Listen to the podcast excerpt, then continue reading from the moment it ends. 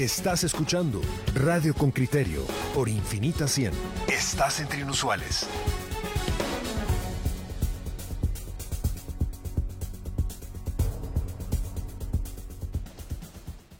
Ustedes han visto que llevamos unos días hablando de educación. Incluso hoy Prensa Libre en su portada habla justamente del sindicato de educación, la subida eh, a, los maestros y otras cuestiones.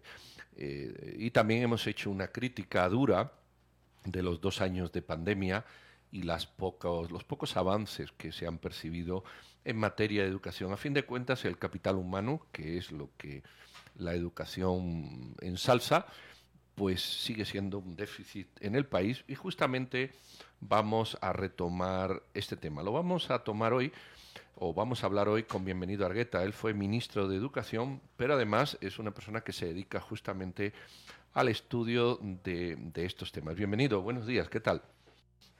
Es Pedro, un placer saludarte. Igual. Un placer saludar a toda la audiencia de Con Criterio. Vamos a entrar a analizar distintos aspectos, pero de entrada a mí me gustaría eh, que hicieras una especie de, análisis breve de por qué es tan difícil eh, eh, cambiar un sistema educativo que hemos visto que no da resultados, teniendo plena conciencia, creo que todo el mundo la tiene, de que en la medida que el sistema educativo es malo, no podemos avanzar mucho ni atraer inversiones, ni poner fábricas, ni desarrollarnos. En la medida que es bueno, todo esto cambia. Teniendo en cuenta ese planteamiento tan simple, pero tan claro, ¿por qué cuesta tanto? Bueno, en primer lugar, yo creo que el proceso educativo de una persona no es de, un par de años, sino el proceso de una persona se observa a los nueve, a los once años, si es que ha tenido una buena educación. Esto lo que significa es de que si nosotros quisiéramos cambiar en este momento el sistema educativo nacional, vamos a ver resultados de aquí a unos 10, 15 años. Es decir, no es algo que de inmediato se puede alcanzar, por una parte. Pero por otra, eh, adicionalmente de eso, los sistemas educativos están en constante cambio. Y en ese sentido, digamos que requiere también eh, en el caso del Ministerio de Educación y de los propios colegios y escuelas, personal eh, cada vez más calificado. Esto sin mencionar de que en el caso de Guatemala también es bastante difícil, puesto que en el, eh, los padres de familia, las madres de familia, particularmente en el interior de la República, sus niveles de escolaridad son bastante bajos y muchas veces no tienen, digamos, no son alfabetos. Lo cual, lejos de constituir un problema en términos de que no tuvieran conocimientos o no, sí dificulta el desarrollo de la escuela, puesto que, eh, digamos, es más complejo manejar dos tipos de lenguajes. Un lenguaje que se maneja en la casa, que regularmente va asociado a creencias o a manifestaciones que no contribuyen con lo que supuestamente desarrolla la escuela, que es, digamos, todo un desarrollo de la ciencia, un desarrollo del lenguaje que es más bien de, explicación, de planificación y, por ejemplo, en términos de trabajo también de otro tipo de vínculos con relación a, la formación de habilidades laborales. Eh, en ese sentido, digamos que es mucho más difícil y esto sin considerar que la mayoría de maestros que tenemos en el país, eh, sus padres generalmente tienen estas condiciones de, tener, de tener un bajo nivel de escolaridad o de no saber leer y escribir, por lo cual también constituye, eh, digamos, algo que en el largo plazo es mucho más complejo de poder hacer transformaciones y modificaciones. Usted ya, tocó prácticamente eh, los diferentes actores alrededor de un niño que, recibe educación, la escuela, el docente, el padre de familia. Nosotros, esta entrevista surge a raíz de, de la cobertura que damos a esa suspensión que anuncia USAC del bachillerato especializado en educación. La pregunta que nos hacemos es, ¿en dónde se arruinó la educación de Guatemala? ¿En el pasado fue mejor? porque estamos en esta, en esta situación donde cuando empezamos a medir el desempeño de los estudiantes nos damos cuenta que están muy, muy por debajo de los niveles satisfactorios que garantizarían el desarrollo de ese capital humano para el desarrollo de un país. ¿Dónde se arruinó? Yo lo que diría es esto. Eh, nosotros asumimos como que si la educación nacional siempre hubiese estado bien. El, y, esa es, digamos, una de las, de, las cuestiones que nosotros asumimos, pero en realidad, cuando uno observa la historia de la educación de Guatemala desde sus inicios, uno lo que observa es de que aún hace 50 años, eh, solo el 65% tenía acceso al nivel primario, un 12% en el nivel preprimario. Y adicionalmente de eso, que decirle un 2%, 3% el ciclo diversificado. En ese sentido, digamos que lo que nosotros observamos a partir de, yo diría desde 1970 y posteriormente, un incremento en términos de la cobertura educativa, pero que fue una masificación, lejos de ser una democratización de la educación, en el sentido de que se fueron incrementando los niveles de cobertura, pero los niveles de calidad siempre fueron bajos.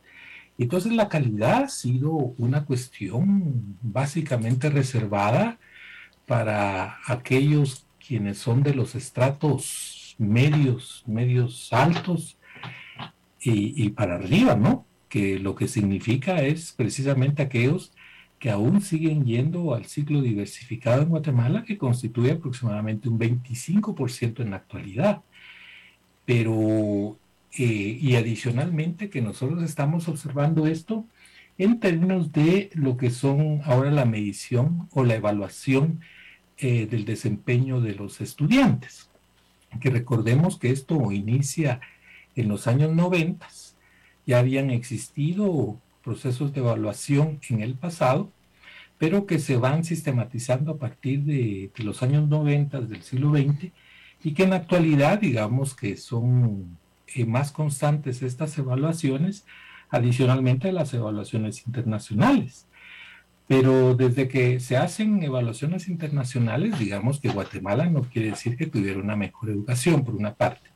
Lo que sí es cierto es que hemos entrado en un estado, creo yo, de no solo una ampliación de, una cobertura tremenda, eh, sino también muy recientemente yo creo que el sistema se ha agotado y que no solo se ha disminuido la cobertura en lugares donde la gente mucho más pobre, que vive en extrema pobreza, no tiene acceso, sino también estamos observando que eh, existe un descuido completo de lo que es la educación pública. La educación privada no quiere decir que sea mucho mejor, sino la educación privada, lo que nosotros siempre hemos encontrado son centros educativos que tienen mejores condiciones que otras, adicionalmente que las condiciones de la familia, de aquellos que asisten a los establecimientos educativos, tienen mejores condiciones de rendimiento, Claudia. Eh, bienvenido. ¿Por qué falló o por qué el sistema no está integrando a los maestros egresados del curso universitario? Bueno, yo diría dos cosas. Eh, en primer lugar, eh, yo creo de que el, planteamiento realmente desde entrada no tuvo el desarrollo de una estrategia de mediano y largo plazo que existe, que, que exige el, el, replanteamiento de la formación docente. Yo lo que recuerdo fue que en la Universidad Rafael Andívar hicimos la primera propuesta para una política de mediano y largo plazo de lo que era la elevación de la escolaridad de los maestros.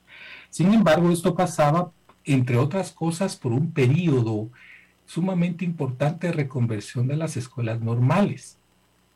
Puesto que ahora lo que nosotros estamos encontrando es de que ahí se forman a bachilleres pedagógicos y que son los únicos que pueden entrar después a la carrera de magisterio. Eso me parece un error, puesto que un bachillerato pedagógico que les puede ofrecer a los muchachos y de todas maneras van a ir a la universidad. Por una parte. Por otra parte, yo creo de que esto lo que hace es disminuir la cobertura que había en el pasado con relación a la carrera de magisterio, que la carrera de magisterio en el pasado era la segunda eh, carrera de importancia en términos del número de estudiantes que había eh, en Guatemala. Por otra parte, yo creo de que no solo se disminuye el número, sino también no, desde el 2010 no hubo contratación de maestros. Desde el 2010 prácticamente eh, lo que había eran convocatorias, pero solo para reconvertir a los maestros que estaban por contrato a plazas regulares, al 011. Y en ese sentido fue hasta el año pasado que sale la primera convocatoria. Eh, sin embargo, eh, la gente se descuida de, de lo que es la, el programa de formación inicial de docentes cuando debería ser lo más importante. ¿Por qué debería ser lo más importante? Porque ahorita se está hablando de, de lo que es la profesionalización de maestros. Si es profesionalización de maestros, que es eh, hacer como una especie de equivalencia o, de, o, más bien de, de, poder nivelar a los docentes en servicio con relación a aquellos maestros que se van a formar a nivel universitario, y entonces lo que hay es que eso es como abrir un chorro y nunca cerrarlo, en el sentido que todos los maestros que se están graduando eh, son del nivel medio y después hay que profesionalizarlos. Eso no es una lógica económica y, realmente racional de cara al, al, corto y mediano plazo, no digamos a largo. En ese sentido, digamos que los ministros se preocuparon más por la parte de la profesionalización que por la formación inicial docente. Entonces, al no haber nuevas plazas, y eso también obedece en términos presupuestarios, puesto que el presupuesto básicamente sirvió para mejorar las condiciones salariales de los maestros que actualmente se encuentran en servicio, los cuales a propósito tienen mejores condiciones si se profesionalizan pero no se hizo nada con relación a aquellos maestros que se estaban graduando en el nuevo programa universitario. Bienvenido, permíteme un eje transversal aquí. Yo creo que, que, cuando se habla de educación, como estamos hablando, los criterios son fácilmente construibles y asimilables. Ahora viene la, pregunta del millón. 30 años de democracia, o más, en las que han pasado sucesivos ministros y, pareciera ser que no se ha logrado nada. Evidentemente no todos los ministros que han pasado por ahí eh, se han echado a dormir. Ha habido, tú has estado, pero han estado también María del Carmaceña, Cintia el Águila, el anterior ministro, que no recuerdo el nombre, que también implementó ciertos programas. Es decir, ha habido una labor eh, al menos suficientemente eh, preocupante por los ministros. ¿Por qué razón las escuelas siguen hechas un desastre? Que es la palabra más, más cómoda que se puede calificar. Eh, ¿Por qué razón la tecnología no existe? ¿Por qué razón? Y, y sí vemos, y, esto llama la atención, que hay un sindicato que pacta con todos los gobiernos, que consigue incrementos salariales justos o no justos, ese no es el punto, pero los consigue. Es decir, no hay dinero, pero él sí consigue el dinero.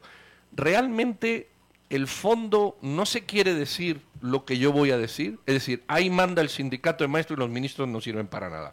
O realmente la afirmación que yo he hecho es muy atrevida y, hay otra lectura, porque en 30 años algo tendría que haber ocurrido, pero parece que no.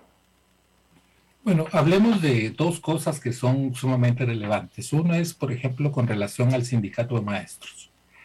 Precisamente en una mirada de, de digamos, que nos analiza desde la democracia, que tú lo señalas, 30 años más, lo que nosotros llevamos del siglo XXI, nosotros recordamos que eh, como producto de la reforma educativa que hubo en el país a partir de la nueva constitución de la República, que inicia en 1987, eh, y que termina también con un nuevo currículo, que también se hace la primera propuesta para, para que los maestros eh, eleven su nivel de escolaridad, pero que no fue posible.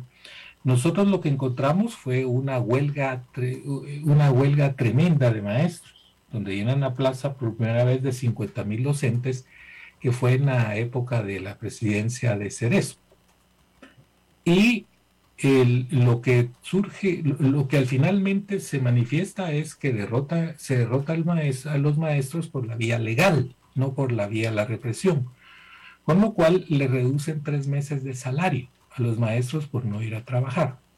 Esto lo que hace es un debilitamiento de, la organización sindical y que esto llega hasta el año 2000 aproximadamente, 2004, donde nosotros encontramos que los maestros han debilitado prácticamente su organización sindical.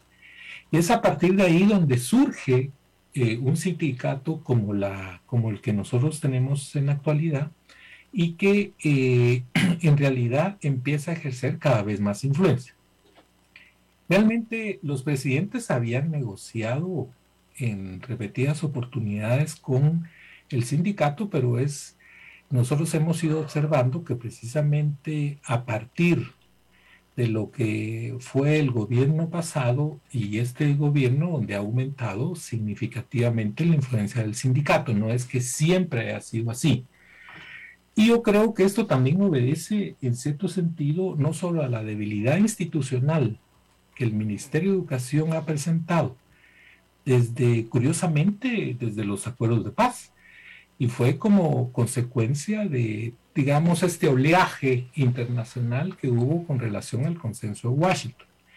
Y entonces esto ha debilitado a los ministerios y, y, también hay que señalarlo. El, el sindicato de maestros eh, fue generando estrategias básicas de mayor influencia y creo yo que solo negociar con el sindicato de maestros en términos del ministerio y establecer condiciones no es lo más sano. Sin embargo, también hay que hacer notar lo siguiente. Lo que hay que hacer notar es de que efectivamente eh, el presupuesto, el incremento que ha habido en el Ministerio de Educación ha sido para favorecer condiciones de maestros que realmente, Pedro, no, no es la mejor profesión, están siendo mal pagados y que precisamente por eso la profesionalización de ellos era sumamente importante. Aún así, digamos, un maestro que entra ganando lo que entra ganando es bastante bajo. Si tú lo comparas, por ejemplo, con colegios como el americano, si tú lo comparas con colegios incluso... Que se descubre, a ver, eh, ¿cuál, es ah. la diferencia? Déjeme saltar acá porque me está llamando la atención. Está hablando del docente, de la calidad, y me dice, comparémoslos con los docentes del colegio americano, con los docentes de los colegios en, tipo... salariales. Ajá, por ejemplo, ¿cuánto gana un maestro en el americano y cuánto está ganando un maestro en, en una escuela? Digamos, dan a un grado de primaria. Por ejemplo, en un grado de primaria, un maestro del sector oficial puede entrar ganando 3.200 quetzales. Pero un colegio en el americano puede iniciar dependiendo de su nivel de formación, porque en estos establecimientos puede haber gente hasta con doctorado.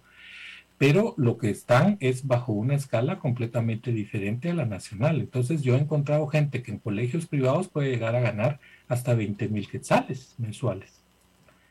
Es decir, es, es, una, es una diferencia profunda. Es decir, la calidad también depende de la condición socioeconómica y la capacidad de pago de los padres, desafortunadamente. Pero adicionalmente a esto, solo para concluir la idea, lo que nosotros tenemos es que el presupuesto ha servido para incrementar un salario del maestro que no es elevado, porque el, el, el presupuesto del ministerio básicamente es para pago de nóminas y para pago de muchas cuestiones, pero si queremos reparar los 32 mil establecimientos educativos, yo precisamente estaba revisando hace poco tiempo unas fotos que tenía de reparación que hicimos con el programa de escuelas abiertas en las zonas marginales de acá, de la ciudad capital, y literalmente habían hoyos en las paredes y los muchachos de un grado a otro no tenían que atravesar ninguna pared, sino se atravesaban el hoyo directamente. Es decir, la condición y el abandono que tenemos las escuelas son bastante grandes. Pero esto también exige mayor presupuesto. Nuestro presupuesto eternamente ha sido muy bajo asignado a la educación. Entonces hay que incorporar eh, eh, nuevos mecanismos para financiar el sistema educativo y que esto es bastante difícil porque en otros lugares del interior de la República, por ejemplo, se cobra eh, qué sé yo, 100 quetzales, 150, hasta 300 quetzales, la inscripción de un alumno en el sector oficial porque siguen cobrando, pero muchas familias no tienen condiciones para pagar la educación de sus hijos. Entonces, ¿qué se va a hacer en ese sentido? Y es obvio que el problema también es de que solo la formación de maestros no va a mejorar la calidad es un conjunto de medidas que a la vez se tienen que activar para mejorar el sistema educativo guatemalteco, lo contrario no va a haber, por eso es que no tenemos computadoras. De hecho, con el programa Escuelas Abiertas nosotros tuvimos que hacer un recambio de todo el sistema eléctrico de, la, de las escuelas de 110 a 220 adicionalmente de acomodo de aulas, adicionalmente de aseguramientos, porque muchos lugares, desafortunadamente, por los niveles de violencia y de pobreza que hay, muchas veces se roban con las cosas de las escuelas. Entonces yo creo que en realidad el proceso educativo sí requiere de un cambio, pero que es como una especie de cambio cultural y, no solo cambio de, de maquillaje. Entonces, cuando uno, cuando uno observa eh, ya de cerca lo que es el presupuesto del Ministerio de Educación, uno se asusta de ver que no alcanza para tanta necesidad, por una parte. Pero también sí hay que reconocer que efectivamente no ha habido acuerdos auténticamente nacionales de sacar la educación adelante. Y por otra parte, yo también veo que sí se requiere mayor capacidad y se requieren también unos consensos que son básicos se requiere efectivamente quebrar este modelo perverso que tenemos que sigue jerarquizando la sociedad nuestra. Si yo pertenezco a clase media, yo sé cuáles son los colegios a los cuales asisten eh, mis hijos. Y si yo tengo mucha plata, también sé cuáles son los colegios a los cuales los envío. Alguien de la religión evangélica me decía, mire, si yo no tengo plata, voy a mandar a mis hijos a tal colegio, pero si yo tengo un poco más, lo envío a otro, y si tengo mucha plata, también ellos saben cuáles son los colegios que les corresponden. Muy bien, sí, bienvenido. Llegamos, llegamos al tiempo de, la charla. Eh, te agradecemos mucho la, exposición, los comentarios, el análisis y bueno, a ver si, si esto de la educación da un paso adelante y no tres atrás como en ocasiones ocurre. Mil gracias por la charla y por habernos atendido y muy amable y feliz día. Bueno, igualmente, un placer saludarlos tanto a Juan Luis, a Claudia y a ti y al público que nos escuchó. Gracias, bienvenido, muy amable. Saludos. Bueno, eh, empiezo por el último de Facebook. Dice Mati Alvarado a un comentario de 20.000 que decía el ministro que ganaba algún maestro en algún establecimiento público y alguno de ustedes dice, es un chiste, y dice Mati Alvarado, Frank, creo que Joviel sí gana eso. Eh, Fran Astu también dice, ¿cómo cambiamos la cultura sin educación? Se refiere a la propuesta del ministro de cambiar esta cultura educativa. Eh, Lau La Guardia dice totalmente el cambio debe ser cultural, la mentalidad de los docentes tiene, tiene que cambiar. Eh, Anabela Ramírez dice, y le pagan 100% de su sueldo aunque no den clases por estar protestando. Eh, Mati Alvarado también dice, ¿cuántos idiomas habla un maestro del americano? Se refiere a, este salario más alto que tenía, según el ministro, algunos colegios, no sé si nombró el americano o no, pero bueno, ahí está. Fran dice, los colegios privados ganan entre 5 y 6 mil al mes. Anabela, Guatemala, el país donde los maestros pelean y salen a protestar para no especializarse. Alberto Lorando dice, ya hay APPs con educadores virtuales. Tomemos algunos de, del WhatsApp. Excelente programa, dice Fernando Chacón. Jairo Barrios dice, comparar sueldos del sistema educativo de gobierno versus el privado no es tan simple, empezando porque en colegios privados piden otra formación académica. Bueno, Jairo, en algunos colegios privados, porque les recuerdo que, el 80% de los bachilleres se gradúan de, 70% se gradúa de colegios privados y, y la educación, según las pruebas estandarizadas, nos dice que realmente los muchachos aprenden muy poco. Solo los colegios de élite, unos cuantos, y los colegios religiosos tienden a tener un nivel aceptable, que no excelente precisamente.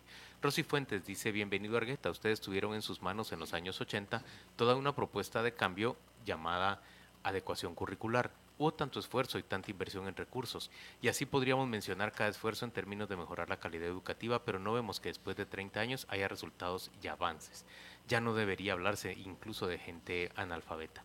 Guillermo Figueroa dice, los sindicatos también bloquean la educación. En referencia a que Bienvenido Argueta decía que invertimos muy poco en esta educación.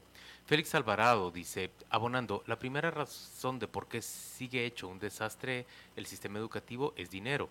El total del presupuesto de educación, menos del 3% del, del Producto Interno Bruto, está por debajo del umbral que le permite cualquier mejora sólida. UNESCO habla de la necesidad de por lo menos eh, asignarle el 6% del Producto Interno Bruto a la educación anualmente. Viven desvistiendo un santo, infraestructura, textos, por ejemplo, para vestir otro, salarios, por ejemplo. Pero siempre juntos dan un resultado subestándar. El total nunca alcanza, solo se juega con la asignación a uno u otro renglón. Miren, a, mí realmente lo que me llama la atención es em, las observaciones que hace eh, el, el exministro de Educación. Eh, y creo que va mucho a, uno de los comentarios que hizo eh, Pedro ayer. ¿Cómo es posible, digamos, que en los colegios donde se garantiza una educación de calidad, eh, el salario de los maestros, él, él dice, puede, digamos, ser 10 mil, ¿no? ha dicho algo por el estilo. Pueden ser incluso docentes con grados superiores 20 universitarios. 20 mil ha llegado a decir. Y cuando él dice, vean el presupuesto de educación, y prácticamente eh, el presupuesto se va en, funcionamiento, en salarios. Yo eh, creo que la pregunta que quería lanzar es, ¿cuánto queremos pagar a nuestros docentes y qué tipo de docentes vamos a llevar a esas aulas? Hay, hay, hay, hay, hay eh, espacio de competencia. Yo creo que lo hay y los modelos ya están puestos en otros países. Lo primero, el, maestro tiene que ser universitario, por lo menos técnico. En este programa que ayer hablamos con la directora de formación, creo que es, de, la Universidad de San Carlos, tiene que ser técnico. Ahora, a partir de ahí, ¿cuánto tiene que cobrar un técnico? Lo que cobra un técnico de tres años en, otras instituciones del Estado, no sé cuánto es. Ahora, a partir de ahí, creas un modelo de carrera el bachillerato lo tienen que dar licenciados o, gente que tenga una capacidad superior o una especialización concreta.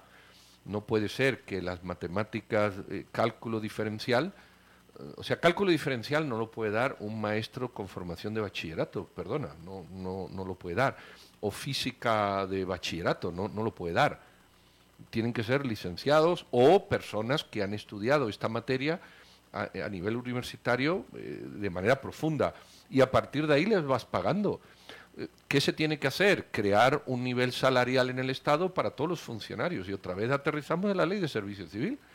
Un maestro ingresa por primera vez, igual que un doctor ingresa por primera vez en el sistema, igual que un abogado entra por primera vez en el sistema y se equiparan la capacitación que tiene cada uno eh, con salarios estandarizados. O sea, el tema es muy sencillo porque otros países lo tienen. El problema es que no se quiere hacer porque como los, las plazas y los puestos de trabajo se otorgan en función de los políticos que presionan, pues no se quiere perder esa prebenda de colocar amigos o de eh, cobrar o lo que sea. Eso es apenas un, una arista, pero también creo que nosotros nos hemos dedicado a hablar de la necesidad de una ley de servicio civil y poco hemos hecho para observar la estructura de la actual ley de servicio civil. Muchas de las personas que trabajan en las instituciones eh, públicas eh, se acercan y dicen, miren, existe una ley que a lo mejor lo que necesita es una reforma mínima, porque las reglas existen, lo que ocurre es que no se cumple no se, no, no se cumple y,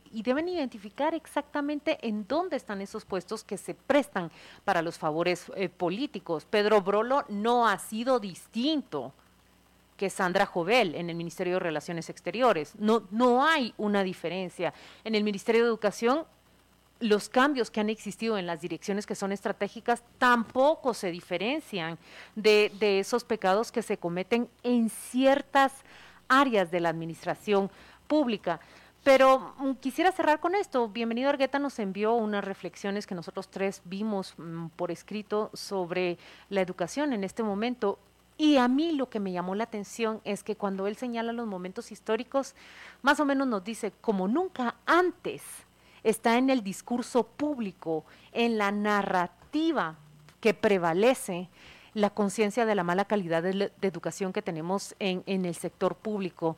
Entonces, si hay una conciencia, si hay una narrativa de que la mala calidad está allí y que debe terminarse y que hacia allí se deben de enfocar los esfuerzos, ojalá que eso nos garantice un futuro mejor, ¿verdad?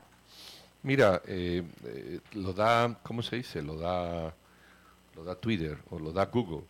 Eh, dice, en España el salario inicial medio de un profesor en colegio público es de 34.000 euros al mes, perdón, al Anuales. y en Francia de 29.000, en Italia 26, en Portugal 22. Entonces, si tú agarras una media de 25.000 euros, eh, son 250.000 que sale, dividido entre 14 pagas que tiene un de estos, son 17.000 al mes. Eso es lo que, y seguramente de ahí tendrán que pagar sus impuestos. Eso es lo que están ganando. Entonces, en países que tienen renta per cápita cinco o seis veces superior a esta, eh, eso es lo que están ganando. Bueno, una especie de referente de cómo estaría aquí, y allí es por oposición y con carrera universitaria. Eh, eso es lo que, lo que hay que hacer, buscar unos referentes y crear unos niveles en la administración. Lo que no puede es la ley de servicio civil aplicarse a cada ministerio o a cada organismo por su cuenta, sino que tiene que ser a toda la función pública y, borrón y cuenta nueva. En fin, yo creo que el tema es más sencillo de lo que parece si se quisiera aplicar. Es muy difícil porque no, no hay ninguna voluntad de aplicarlo. Ya, ya pasará, dentro de 20 años. Ahí lo veremos.